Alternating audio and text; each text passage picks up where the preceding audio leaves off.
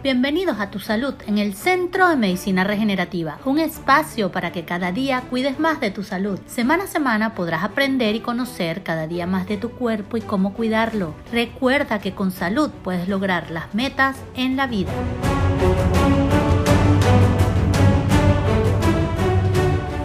Hola, hola, no te cierran los botones de tu pantalón. Te sientas y el abdomen se te observa pronunciado y se presiona con tu ropa. Sin duda alguna, tienes grasa abdominal.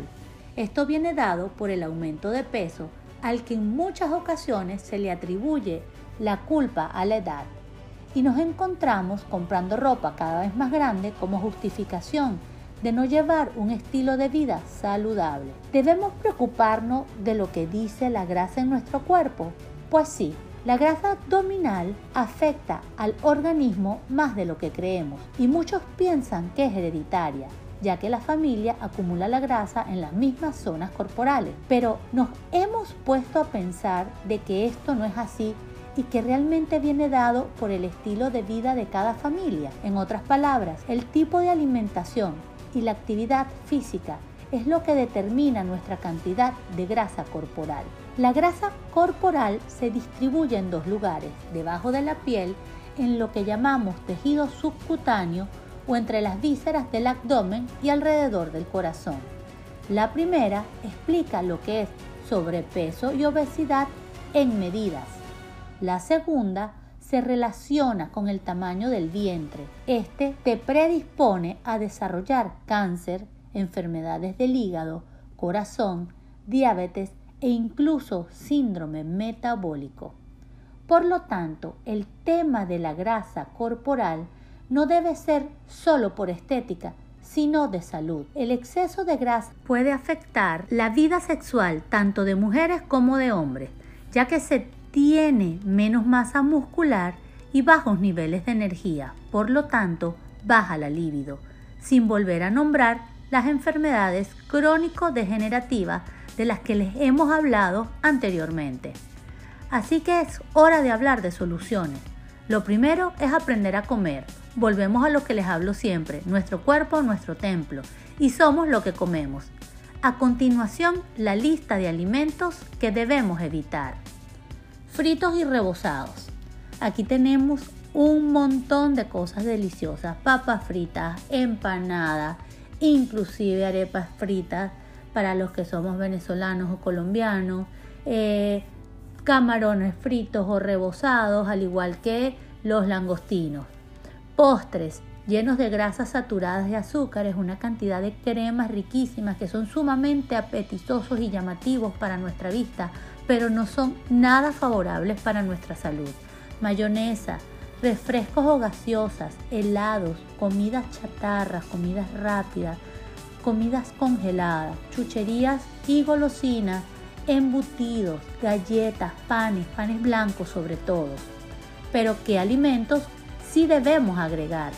Vegetales crudos como espinaca, rúgula, lechugas de todo tipo, todo ese tipo de hojas verdes que nos gustan que estén en nuestras ensaladas. Estos deben ocupar la mitad de nuestro plato. Los pueden acompañar con otros vegetales de color como complementos, cebollas, pepinos, espárragos, etc. Aderezarlo con aceite de oliva, limón, vinagre, sal y un toque de pimienta al que le guste la pimienta. Frutas. Ellas tienen un alto contenido de fibra. La fibra ayuda a que tengas sensación de saciedad y aparte de eso te provee vitaminas, minerales y son antioxidantes. Siempre recomiendo yo particularmente los frutos rojos ya que tienen menos calorías y menos azúcar. Granos y cereales integrales, alto contenido de fibra, también de minerales, y ayudan a retrasar la sensación de hambre. Debemos moderar los lácteos. Yo particularmente no soy de las personas que consumen lácteos, pero los que les gusta, el más recomendado es el yogur. Recuerda comer por necesidad, para nutrir tu cuerpo y no por ansiedad. La actividad física es indispensable. El cardio te ayuda a la quema de grasa. Correr, nadar, montar bicicleta, bailar por lo menos cuatro veces a la semana y no menos de media hora es vital. Dormir lo suficiente. Debemos dormir entre 6 u 8 horas. La falta de sueño nos hace aumentar de peso, ya que nos dan ganas de comer más de la cuenta al activarse la hormona del hambre, la grelina. Además, el no dormir nos causa estrés, lo que te lleva a la misma situación que es alimentarse sin tener control. Hidratarnos. Debemos tomar entre 8 y 10 vasos de agua para deshacernos de la grasa abdominal. Te ayudará a botar las toxinas, todo eso que el cuerpo no necesita. Buscar asesoría nutricional y médica es vital para que escojas la dieta adecuada para ti y puedas mantener tu peso si no padeces de obesidad o sobrepeso y si tienes obesidad o sobrepeso, perder ese peso que no necesitas. Debemos tomar conciencia y asumir responsabilidad por tener salud. Reduce tu grasa corporal.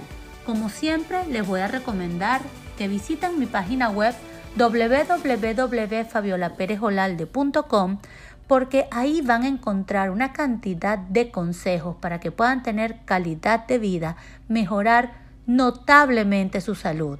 También van a encontrar una cantidad de recetas totalmente saludables para que no tengamos grasa abdominal ni exceso de grasa corporal. También les recomiendo mi libro Decídete por tu salud que encontrarán todos los consejos para tener un equilibrio en su cuerpo. Así que nos vemos en un próximo episodio. Bye bye.